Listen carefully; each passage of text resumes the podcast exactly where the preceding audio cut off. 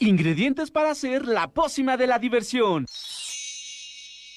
Ancas de rana intrépida. Ratones de laboratorio. Plumas de pollo creativo. Mm, medio litro de carcajadas. Y listo. Revolvemos todo y decimos... ¡Hocus!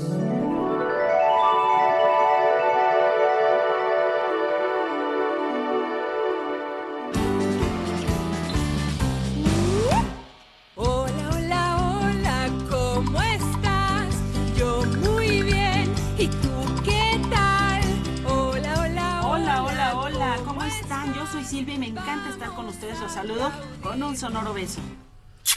Hola, yo soy Roberto y eh, escúchenos todos los sábados. Hola, buenos días, yo soy Paula y bienvenidos a un nuevo programa de Hocus Pocus. Hola, yo soy Miranda y espero que estén súper bien. Buenos días, bienvenidos a una nueva edición de Hocus Pocus. Hola, yo soy Emma y eh, eh, muchas gracias por estarnos escuchando. Gracias, como dice Emma, y hoy en Hocus Pocus tenemos... María de la Rocío Fernández Suárez, maestra en Ciencias Bioquímicas y ex coordinadora de la campaña universitaria de alimentación y salud. Ella nos hablará de obesidad. Más adelante, Emma nos trae la nota de Lucy, un libro que ayuda a enfrentar los miedos. ¡Ay, qué interesante! Me gusta. En nuestra nueva sección, Investigaciones Especiales Hocus Pocus, Roberto nos trae información sobre pumitas. Después platicaremos con Gabriel Wiener, Con Gabriela Wiener. Gabriela, perdón, arquitecta paisa- paisajista ma- y maestra en arquitectura de por la Facultad de Arquitectura de la Universidad Autónoma de México, quien nos hablará de la importancia de las áreas verdes. Y en nuestra sección Sana Sana Corrita. Y en nuestra sección Sana Sana Colita de Rana hablaremos de los mejores calzados para cuidar nuestros pies. ¡Comenzamos! Y No dejen de seguirnos en nuestras redes sociales. En Facebook nos encuentran como Hocus Pocus Unam y no se te, no, no se te olvide darnos like. También síguenos en Twitter como arroba Hocus Pocus-UNAM. muy bien, vamos a comenzar con música. La fiesta de los piojos en de Con Cachivache.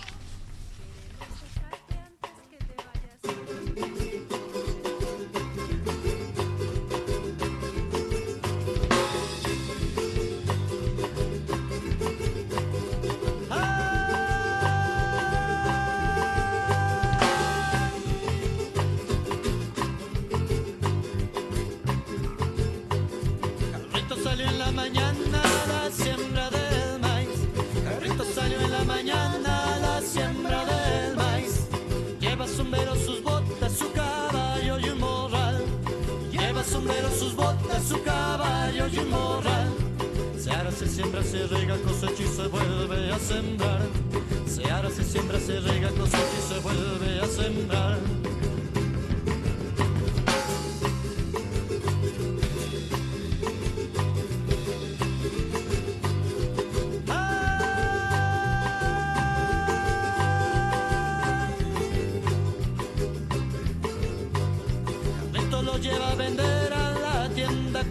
Comercial.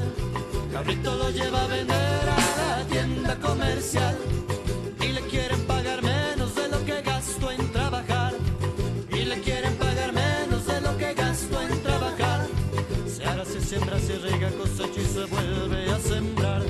Se ara, se siembra, se riega, cosecha y se vuelve a sembrar. Para que haya tortillas, para que haya tortillas, Carrito ha decidido irse a la ciudad, ciudad, irse a la.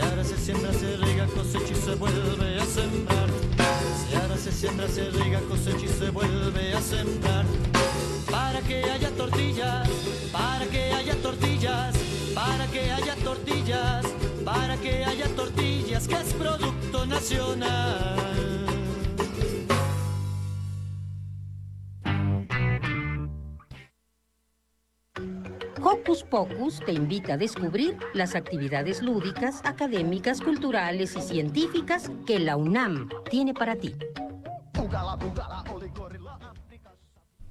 Estamos ya en la entrevista con Rocío Fernández y vamos a hablar sobre la obesidad. La obesidad es un problema de salud que está afectando a muchos mexicanos. La obesidad se caracteriza por la comunicación, por la acumulación de grasa en el cuerpo. Se diferencia del sobrepeso, que significa pesar más de lo recomendado. Ambos términos significan que el peso de una persona está por encima de lo que considera saludable según su estatura. Los niños crecen a distintas velocidades, por lo que no siempre es fácil saber cuando un niño tiene obesidad o sobrepeso. Para hablarnos de este tema y las precauciones que debemos de tomar está con nosotros Rocío Fernández Suárez, maestra en Ciencias Bioquímicas y ex coordinadora de la campaña universitaria de alimentación y salud. Bienvenida, Rocío. Muchísimas gracias, muy contenta y entusiasmada de estar con ustedes. Ok, ¿cómo se llega a la obesidad? Bueno, esa es una pregunta muy interesante porque a veces hay niños, niñas, eh, adultos que nos encontramos o se encuentran en esta condición y, y, y, de pronto se piensa que hacemos todo lo correcto, pensamos que comemos bien y demás y no nos explicamos cómo puede ser. Pero lo que ocurre es que poco sabemos qué es comer bien, que es un factor fundamental para evitar estar en una situación de sobrepeso y obesidad. Pero para ser concreta, les voy a hablar de los factores más importantes que nos conducen a esto. Entonces tenemos por un lado esta situación de saber comer adecuadamente. Cuando nosotros comemos más de lo que nuestro organismo requiere, el organismo para compensar esto va almacenando esa energía además justamente como grasa y es lo que genera una pancita o las llantitas y demás. Pero no solo es esto, también ocurre que cada vez nos movemos menos, no realizamos ejercicio, eh, pasamos demasiado tiempo sentados y sentadas frente a la computadora, frente a la televisión. Eso también nos conduce a sobrepeso y obesidad. Y luego también está un factor que no podemos controlar, pero que no es determinante, que es la herencia. Es decir, si nuestra familia o la mayor parte de los miembros de nuestra familia presenta sobrepeso y obesidad, puede ser que exista algo por ahí que nos predisponga a esto, pero solo esa es una predisposición, no es determinante. Si nosotros comemos bien y hacemos ejercicio, aunque tengamos esa predisposición, podemos evitar esta situación. ¿Y qué creen que hay un factor más del cual se habla poco, pero que es muy importante? Y es que hoy en día las mamás cada vez dan menos pecho a sus bebés cuando nacen y tampoco se hace en el tiempo adecuado. Y eso hoy se sabe que también es un factor que predispone al sobrepeso y a la obesidad. No es determinante, pero también predispone. ¡Auch!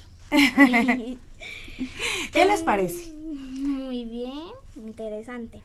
¿Cómo se tenemos que llevar una dieta una dieta en nuestra cotidianidad.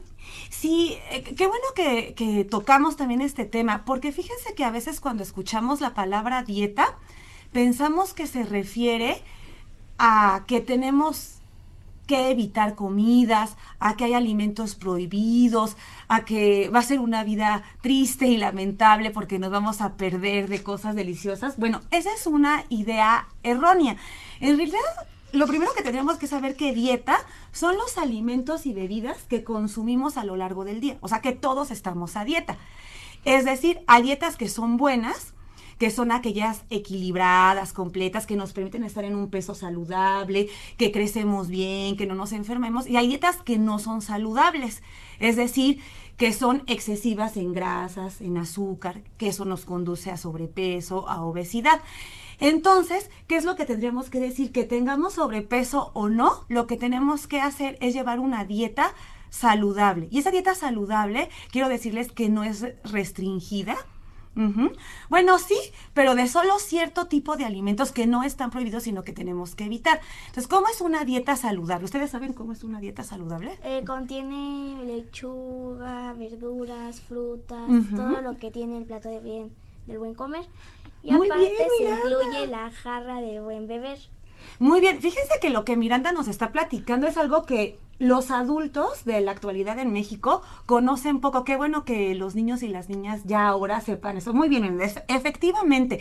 Para si por ahí hay algún papá o mamá que no conoce el plato del bien comer, pregúntenle a sus hijos si ya van en la primaria, seguramente ellos sí saben. Pero es un plato que nos dice, bueno, eh, se divide en tres grandes grupos de alimentos. Y el mensaje que nos da es que esos tres grupos de alimentos todos son igual de importantes y como nos decía Miranda, están las verduras y las frutas, que de esas hay que comer muchas, pero también está otro grupo que son los cereales, no sé si te acuerdas Miranda, donde está Sí. la tortilla, Y la avena, ¿qué más Miranda? La leguminosa. Muy bien, ese es otro grupo. Productos de animal. Exactamente, entonces vamos a resumir los tres grupos, verduras y frutas que hay que comer muchas, los cereales y tubérculos como tortilla, avena, pan, pastas, de esos hay que comer con moderación, pero se tienen que comer, y, y de hecho son muy importantes porque son la principal fuente de energía. Y por último, pocos alimentos de origen animal, este es el tercer grupo, que es fuente de proteína, y ahí también están las leguminosas que nos decía Miranda, como el frijol, haba, lenteja, que estos, que estos, igual que los de origen animal, son fuente de proteína, pero a diferencia de los de origen animal, nos aportan fibra y, tienen, y no tienen grasa. Estos, si se combinan las leguminosas con los cereales, fíjense que nos dan un alimento que es de tan alta calidad proteica como los alimentos de origen animal. Entonces, bueno, tenemos esa herramienta que nos dice cómo es que debemos comer bien. Y esa es la dieta, no solo para quien padece sobrepeso y obesidad, sino para todos y todas. Ejemplo, en lugar de comernos un bistec así enorme, gigante, jugoso, ¿qué nos comemos? Podríamos comernos un bistec no tan enorme, ajá, más o menos del tamaño de la palma de nuestra mano, sin dedos, ¿eh? Solamente de la palma de nuestra mano. Eh, que no sea, vamos a escoger un bistec que no esté lleno de grasa.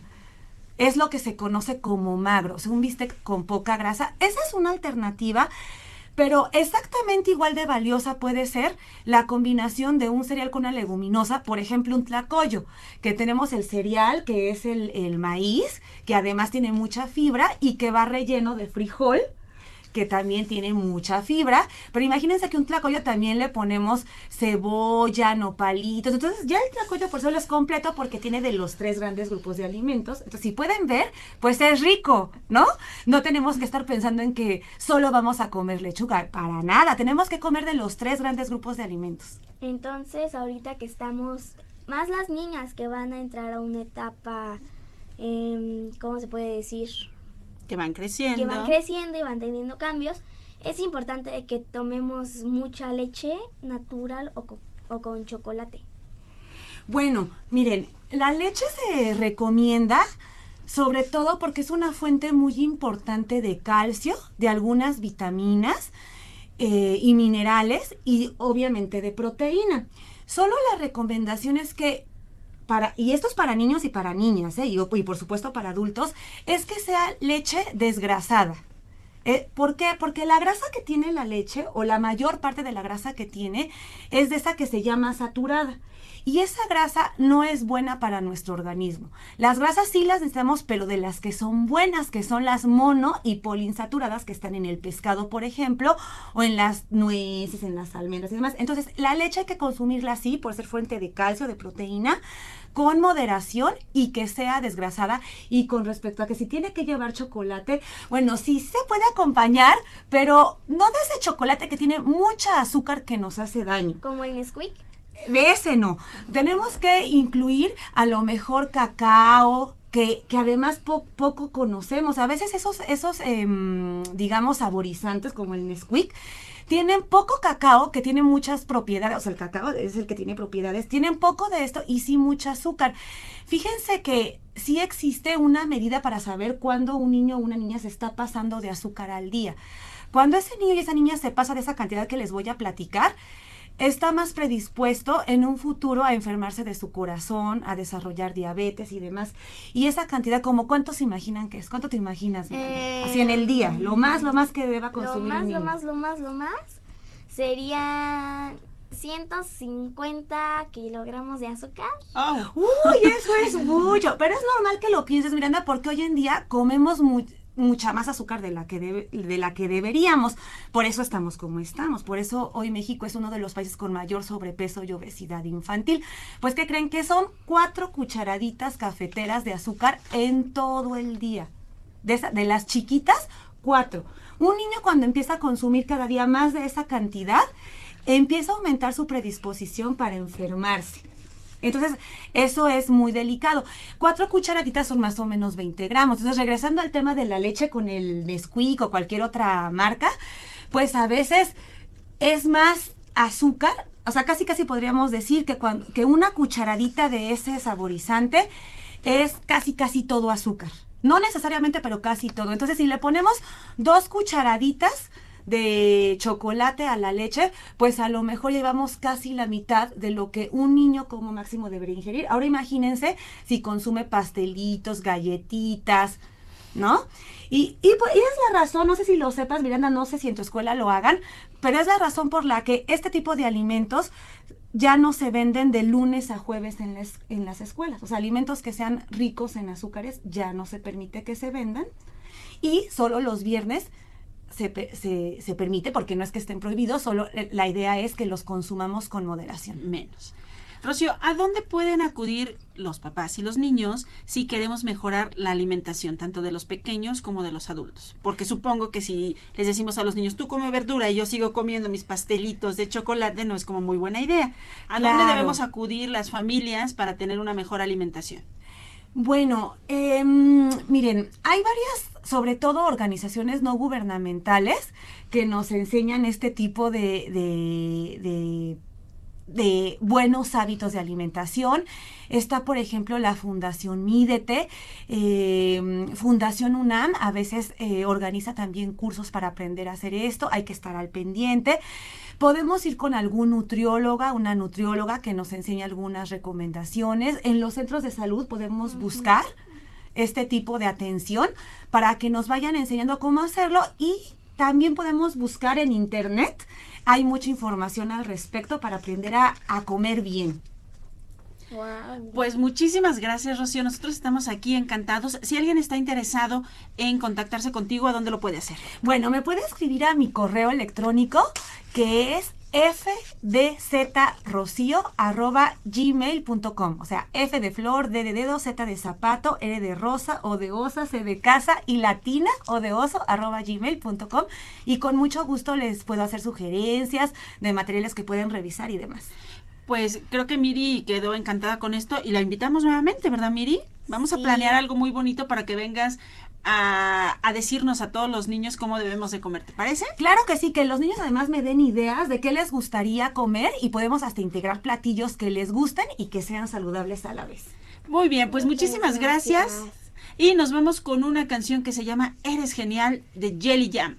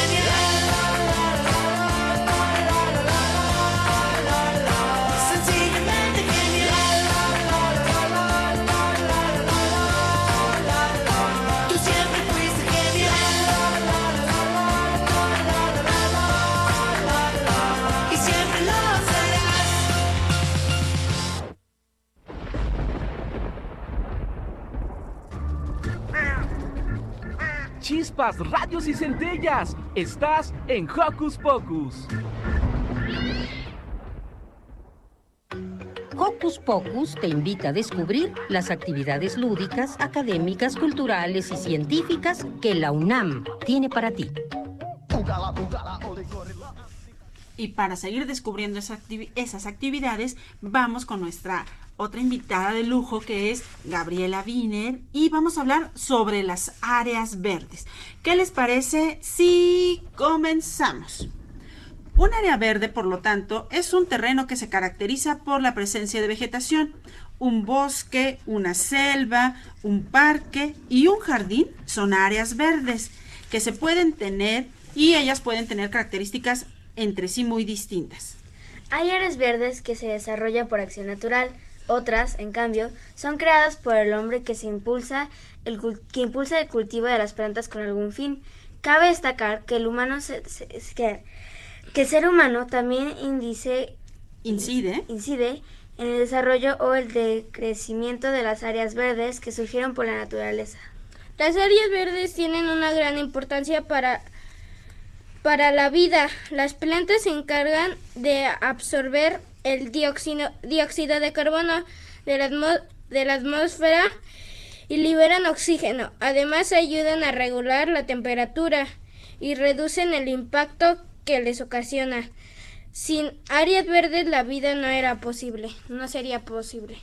Las grandes ciudades cuentan con industrias desarrolladas y un elevado tráfico vehicular. Los árboles y las plantas de las áreas verdes captan parte del dióxido de carbono que emiten y lo transforman en oxígeno.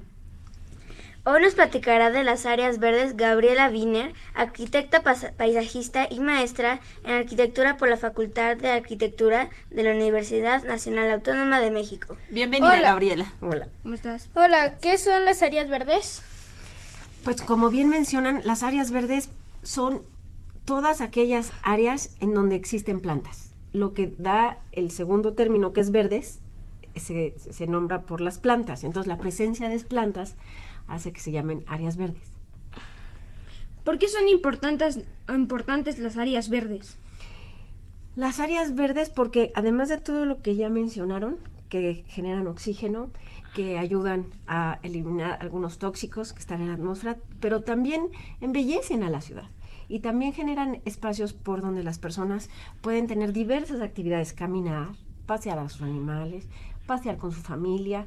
Entonces hay una diversidad de géneros, de espacios abiertos, que son áreas verdes, por los cuales ustedes pueden caminar y además hay diferentes tamaños de áreas verdes, desde una banqueta, un camellón, un parque, Chapultepec, una reserva natural como los dinamos, ¿no? En fin, Un son pasto muchos. es un área verde, ¿no?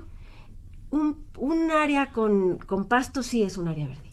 Gaby, dijiste áreas descubiertas. ¿También hay áreas verdes cubiertas? Sí, desde luego los jardines botánicos, por ejemplo, ¿no? Hay, hay diversidad de espacios cubiertos que son em, áreas verdes y esas sí tienen algún fin especial para el turismo, para la cultura, para la recreación, para diversas cosas. ¿Podemos jugar a las áreas verdes? ¿Podemos jugar a las, en, en las áreas Ah, en verdes? las áreas verdes. Sí, claro. Te digo que hay, este, dentro del género de áreas verdes, hay parques, hay jardines y hay parques de todos tamaños. Los parques, por ejemplo, recreativos como eh, eh, que tienen juegos mecánicos o el parque que está cerca de tu barrio con juegos como las resbaladillas o campos de fútbol, ¿no? Los deportivos o los sitios hermosos como los dinamos, ¿no? O allá en el desierto de los leones. Entonces sí, claro que se puede jugar en las áreas verdes. Y en las áreas verdes cerradas no podemos jugar, por ejemplo, el Jardín Botánico de la UNAM. Pues mejor no, porque alguien nos va a regañar. No, Lo que pasa es que puedes jugar diferente, depende que comprendas por jugar, ¿no? A mí me parece que seguir un sendero y observar cómo son cada planta diferente, los colores que tienen, cuenten un día, cuando vayan a algún lugar, cuántos tipos de verde hay. No van a encontrar menos de 20 o 30. ¿no? Entonces, si van, si van caminando por un jardín botánico y ven todos los tipos de hojas, por ejemplo, las alturas, los tallos, los largos de los tallos, las flores, ¿no? Y además em, de eso, la masa la masa completa que genera un área verde, ¿no? Que se llama este el cuerpo. Hay diferentes también formas y tamaños, entonces es muy divertido y los y los animalitos que circulan por las plantas. Entonces, eso es jugar y aprender junto, ¿no? ¿Quiénes habitan en las áreas verdes? ¿Quiénes habitan? Ajá. Pues mira, em, desde luego a los- hay muchos animalitos asociados a las, a las diferentes áreas verdes em, y depende, la, depende las especies de plantas que estén en, que se encuentren en ese espacio, entonces es la fauna que van a encontrar dentro de ella. Pero por ejemplo, hormigas, cochinillas, pájaros, eso siempre los van a encontrar. ¿Las catarinas también o...? También. Por, ¿Te imaginas por qué hay catarinas? Mm, No. ¿no? Porque una hormiga est- ahí está en un área verde, pero porque encuentra un poquito de alimento que come otros, otros organismos vivos, pero vive en el suelo, ¿no? Hace sus tunelitos y su casa dentro del- de la tierra.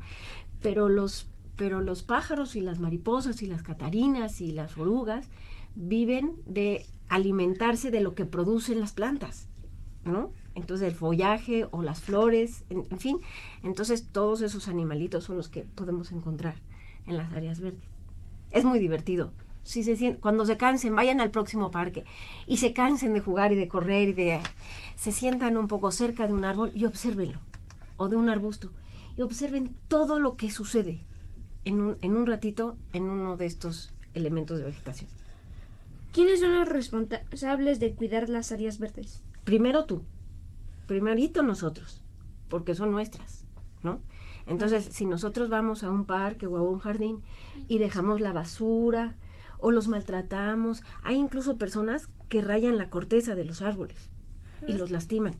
Entonces, primerito los usuarios, nosotros, ¿no? Y después las personas que dan mantenimiento, a las personas que les paga la delegación para que barran y limpien y recojan la basura. Pero si nosotros no, re- no tiramos basura, ellos entonces pueden hacer otras cosas. En vez de recoger basura, pueden regar mejor o cortarles mejor las partes muertas. En fin, pueden dedicarse más tiempo a hacer otras cosas. Y la responsabilidad de dar el dinero de, para cuidar los jardines o los parques es de las No. autoridades este, administrativas de la delegación. Y donaciones, ¿no? Hay algunos, fíjate que sí, hay algunas asociaciones como en la Condesa, el Parque México, el Parque España, que la, que la sociedad civil, o sea, nosotros, se hacen responsables, bueno, se hacen responsables del estado en el que están los parques, de sus parques, de ver que eh, se les den mantenimiento, de ver que el mobiliario, las bancas, los basureros, todo esté en buenas condiciones. Ellos se han responsabilizado y váyanse a dar una vuelta, están en muy buen estado. Siempre funciona mejor si nosotros somos los que cuidamos los parques. Gaby, aquí en nuestra UNAM, ¿qué áreas verdes hay y dónde podemos los niños ir a jugar, como correr, brincar, hacer actividades físicas? Y hablando de la fauna, nos dice Bruno que entre la sala Nesa y el MUAC hay telacuaches, que porque él vio correr hay telacuaches. Sí, y- tenemos, con respecto primero de la, de la fauna, ustedes bien saben que tenemos una, un área de reserva natural, ¿no? Y entonces, me parece, no estoy segura, pero hace varios, algunas décadas, había muchos animales, em, mamíferos pequeños y medianitos, ¿no? que ya incluso atravesaban insurgentes y cotidianamente se encontraba uno apachurrados a esos pobres animalitos, porque ellos no distinguen, quieren ir de un lado al otro, pero a la mitad está insurgentes. Entonces los pájaros pueden volar, pero los conejos, ¿no?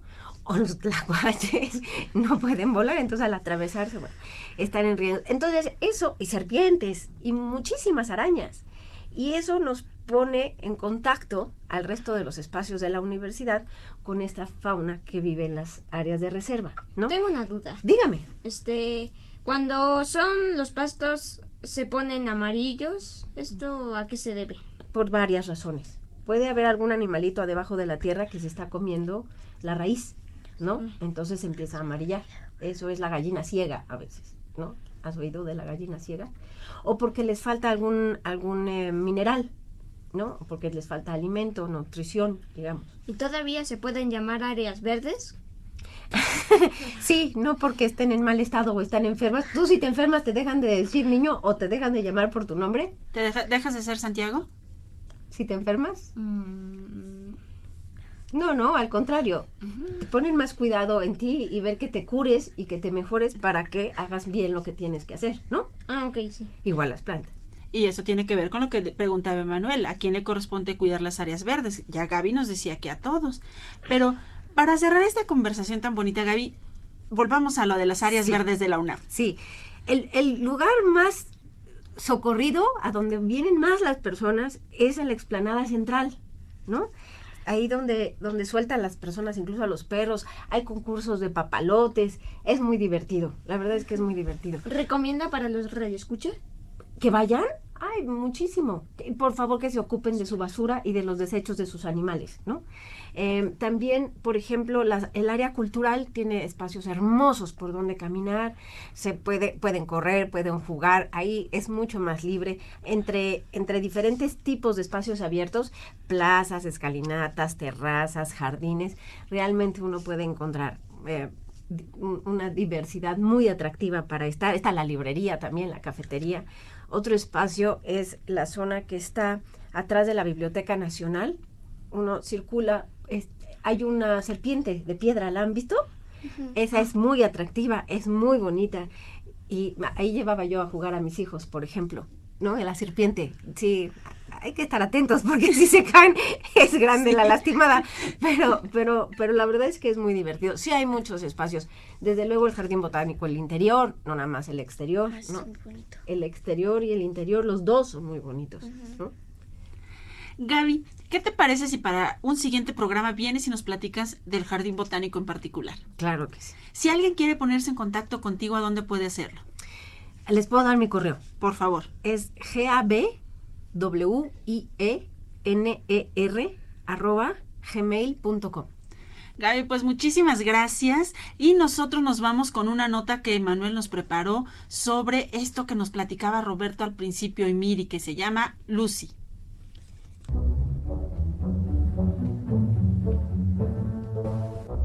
Lectura, valores y aprendizajes para la vida se conjugan en el libro de Luisa, de la escritora colombiana Luis Ortiz.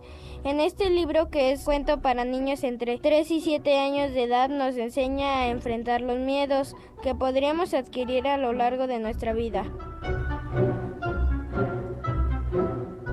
Como lo expresó la autora a los micrófonos de Radio Nam.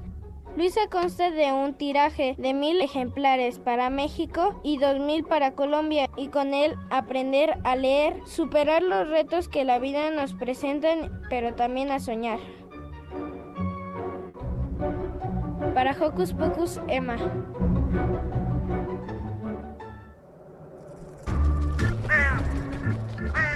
¡Hey! Si te gusta navegar por las redes sociales, síguenos en Facebook y danos un like.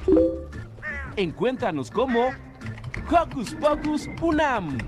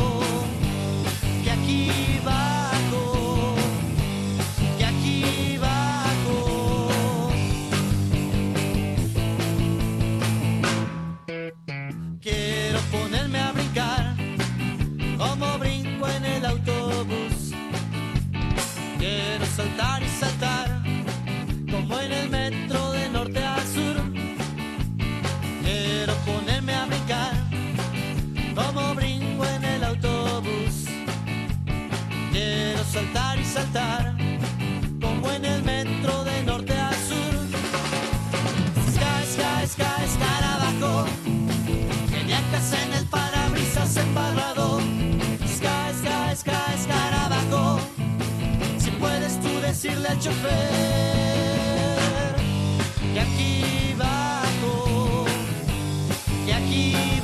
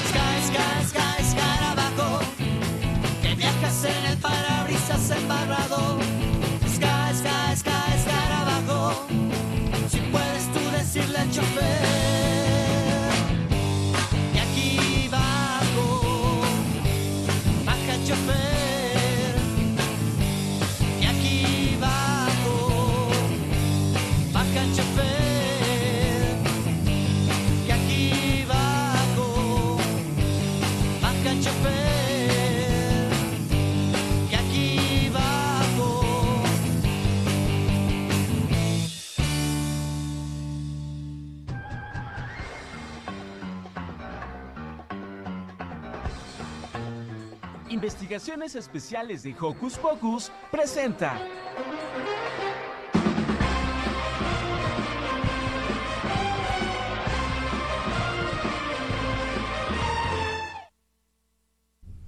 Estamos estrenando esta nueva sección que se llama Investigaciones Especiales y Roberto está aquí conmigo porque hizo una investigación en Pumitas, ¿cierto o no es cierto, Roberto? Cuéntanos a dónde fuiste.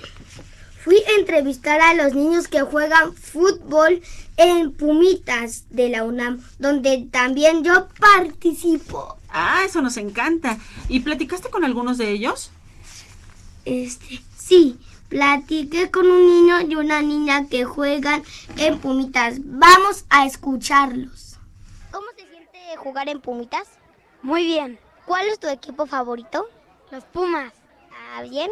¿Y por qué te inspiró llegar aquí? Porque me gusta el fútbol, porque mi papá estudia aquí, mi mamá estudió aquí, se divierten y me gusta mucho ser portero.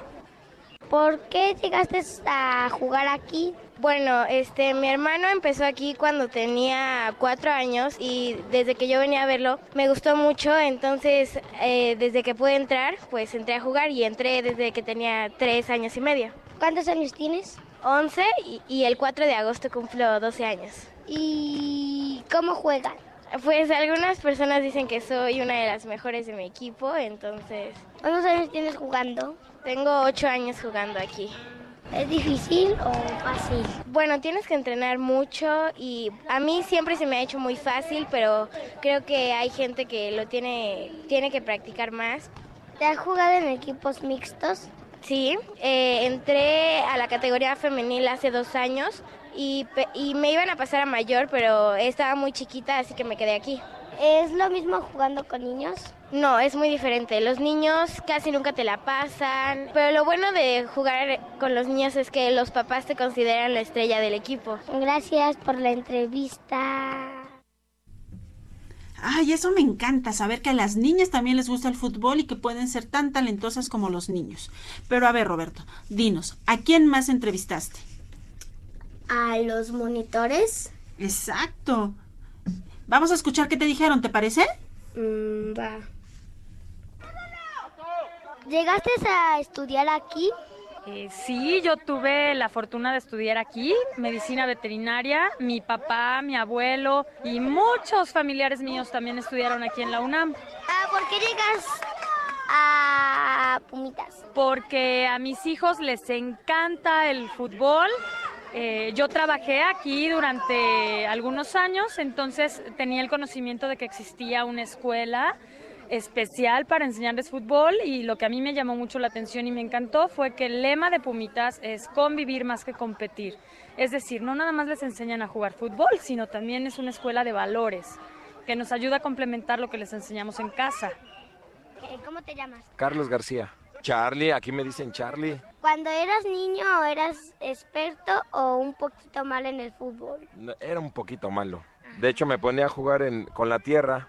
¿Tú crees? No, no perseguía la pelota, me ponía a jugar y a perseguir las mariposas. ¿Dónde aprendiste a jugar fútbol? Aquí en Pumitas, ya llegando a la categoría de 4 y 5 años, me empezó a gustar el balón y ya sabía a dónde tirarle y me gustó mucho meter mi primer gol. ¿Cómo se siente ser monitor y llevar aquí desde niño a ser monitor? Ah, padrísimo, porque tengo más de 30 años aquí, en Pumitas. Entonces, como tú bien lo dices, desde ser niño pasé por todas las categorías y luego ya fui monitor y igual ya pasé por todas las categorías y es padrísimo porque es como regresarle y darle las gracias a Pumitas por todo lo que me ha dado. Y trabajar con ustedes, con los niños, es padrísimo porque los vamos formando, vemos cómo son buenos, cómo son alegres y cómo se llevan con sus papás, cómo se respetan con los niños y cómo vienen a divertirse. Eso me encanta. ¿Cuáles son sus nombres? Velvet, Irieri Bárcena Rodríguez. Adrián Centella sí. ¿Cómo se siente ser monitor de gollitas? Ah, muy divertido y emocionante ver a los niños jugar y divertirse y divertirme con ellos. Sí, es, es muy gratificante porque la verdad sales con una sonrisa de, de trabajar. Venir a trabajar también es bastante sencillo porque te la pasas muy bien. ¿Cuál es la edad de los niños de gollitas? Normalmente los dividimos en tres grupos, que son los de 3 y 2 meses, 3 y 4 meses. Y luego vienen los de 3 a 4 años. Y luego de ahí pasan a la siguiente categoría. ¿Cuánto tiempo llevan aquí en Pumas? Ah, pues yo era niña Pumitas, entonces ya llevo 10 años de aquí estar, pero de ser monitora llevo como unos cuantos meses apenas, unos 6, 7 meses más o menos. Yo igual llevo como 5 años siendo niño Pumitas, pero ya llevo 2 años de monitor. Y la verdad es que es muy padre. ¿A partir de qué edad empiezan a ser monitores? A partir de los 16 años puedes meterte a hacer un curso donde ven tus habilidades con los niños y en el campo para ver si puedes ser apto para ser monitor. Sí, en realidad podrías tardarte hasta bastante tiempo, pero si muestras capacidad para manejar bien a los niños, puedes desde los 16 años. Ah, en esta categoría hacen partidos, o sea, así de gollitas de 3 y 4. Eh, sí, con los niños más grandes hacemos partidos hasta el final, pequeños, en donde ellos juegan con pelota, ya no con balón, pero se divierten un rato hasta el final después de como su entrenamiento, casi casi. Y la idea es que, por ejemplo, los que van subiendo ya a la categoría de 4 ya sepan cómo es un juego de verdad, porque en realidad lo que hacemos en Gollitas es más como coordinación y eh, agilidad, habilidad, equilibrio, pero ya en la última parte de Gollitas sí es importante que aprendan a jugar con las reglas. ¡Wow! ¡Qué cosas tan padres hay en Pumitas! Roberto, cuéntanos, ¿qué más nos tienes? Platiqué con el director de Pumitas, Luis Dehuen, quien me dijo que es un orgullo jugar para Pumitas.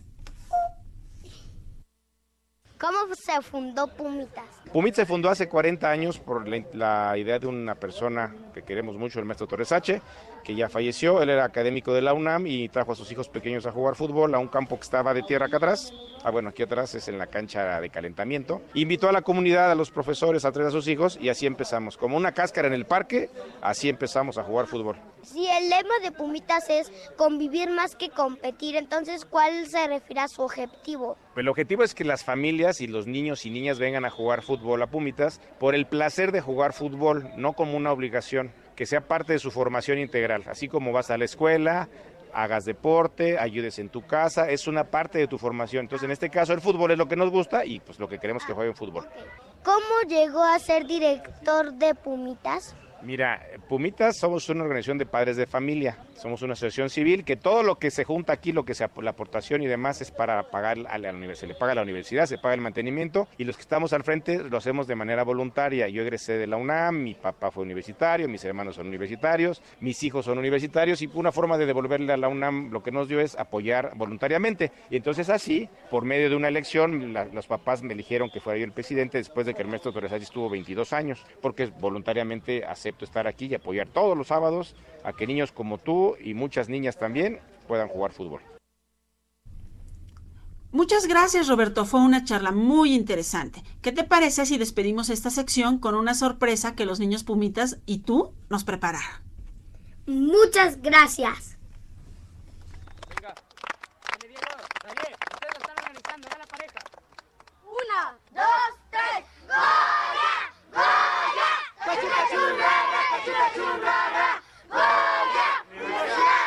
Regresamos a Hocus Pocus. Esta mañana Liz nos hablará en Sana Sana Colita de Rana de los zapatos adecuados para nuestra salud y evitar accidentes.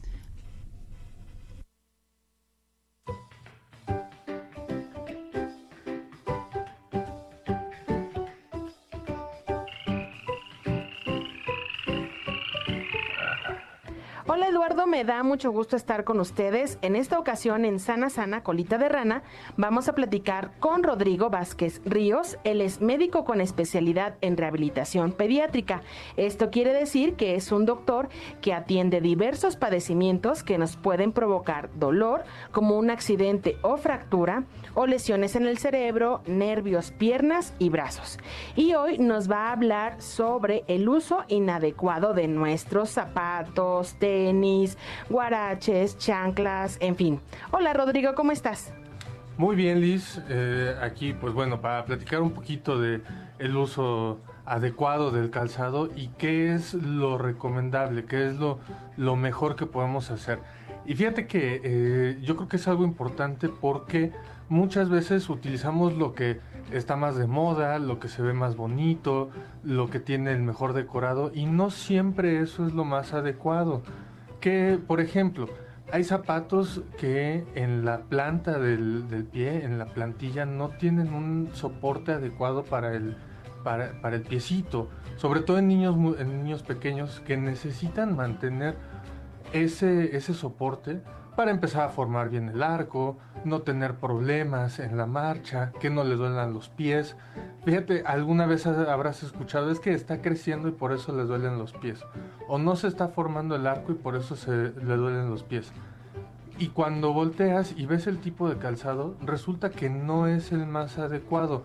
Por ejemplo, hay algunos, no te voy a decir la marca, pero hay unos que son como de plástico, que tienen hoyitos y que la, la plantilla es completamente plana, no tienen soporte y aparte, al ser tan acoginados, no le dan un soporte adecuado al pie, especialmente niños que apenas están formando su arco.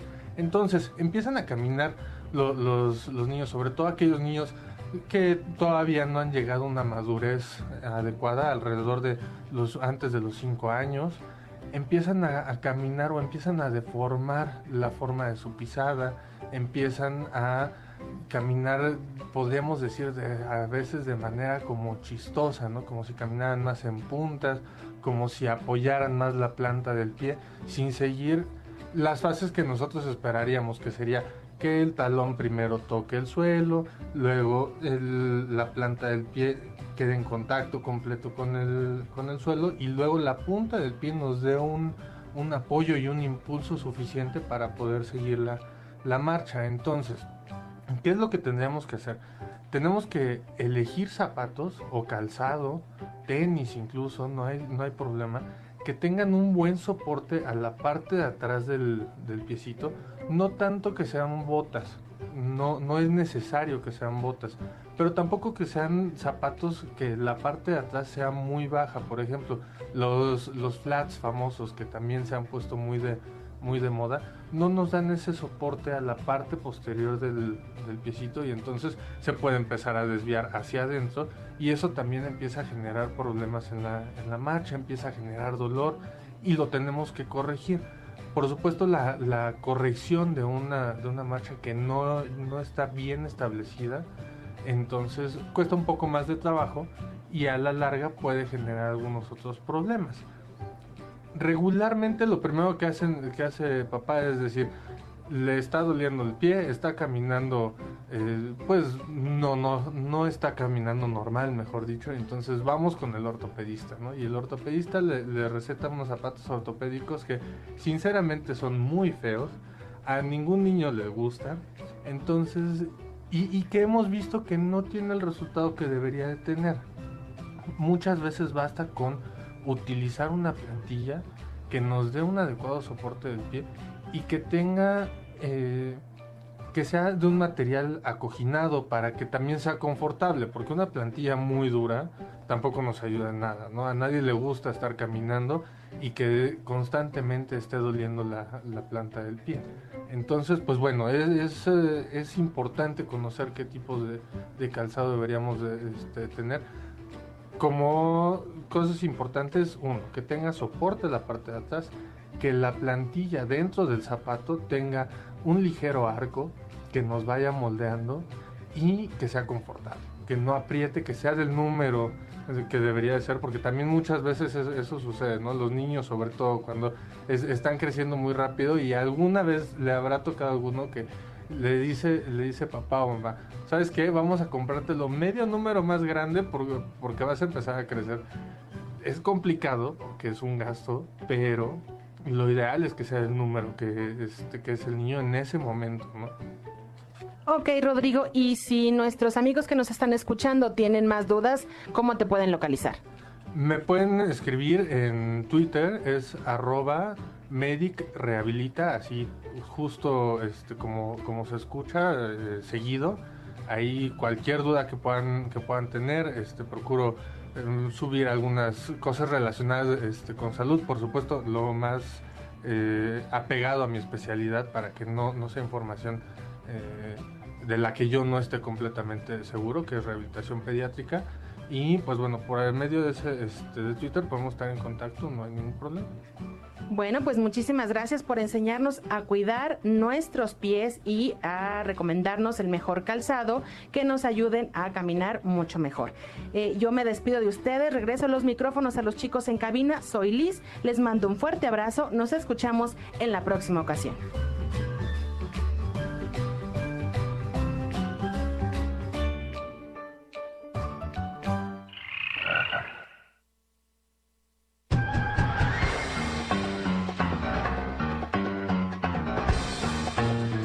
Investigaciones Especiales de Hocus Pocus presenta.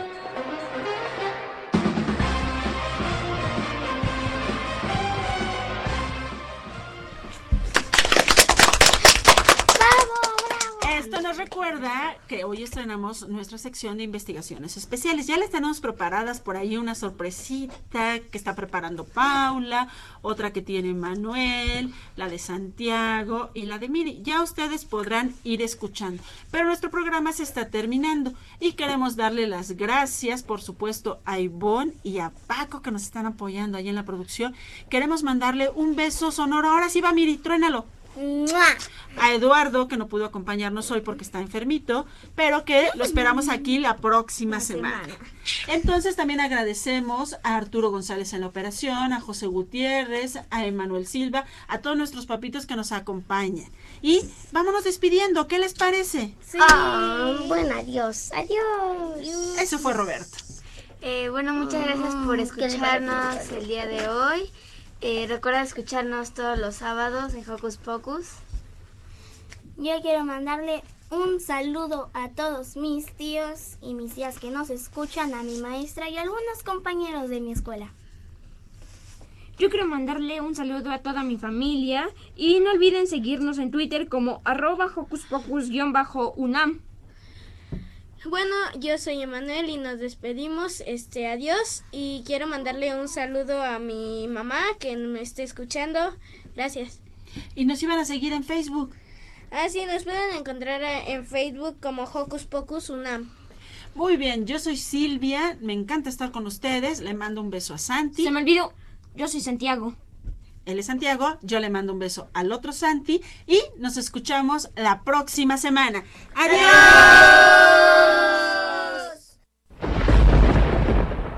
Radio UNAM presentó el espacio donde las niñas y los niños usan la magia de su imaginación.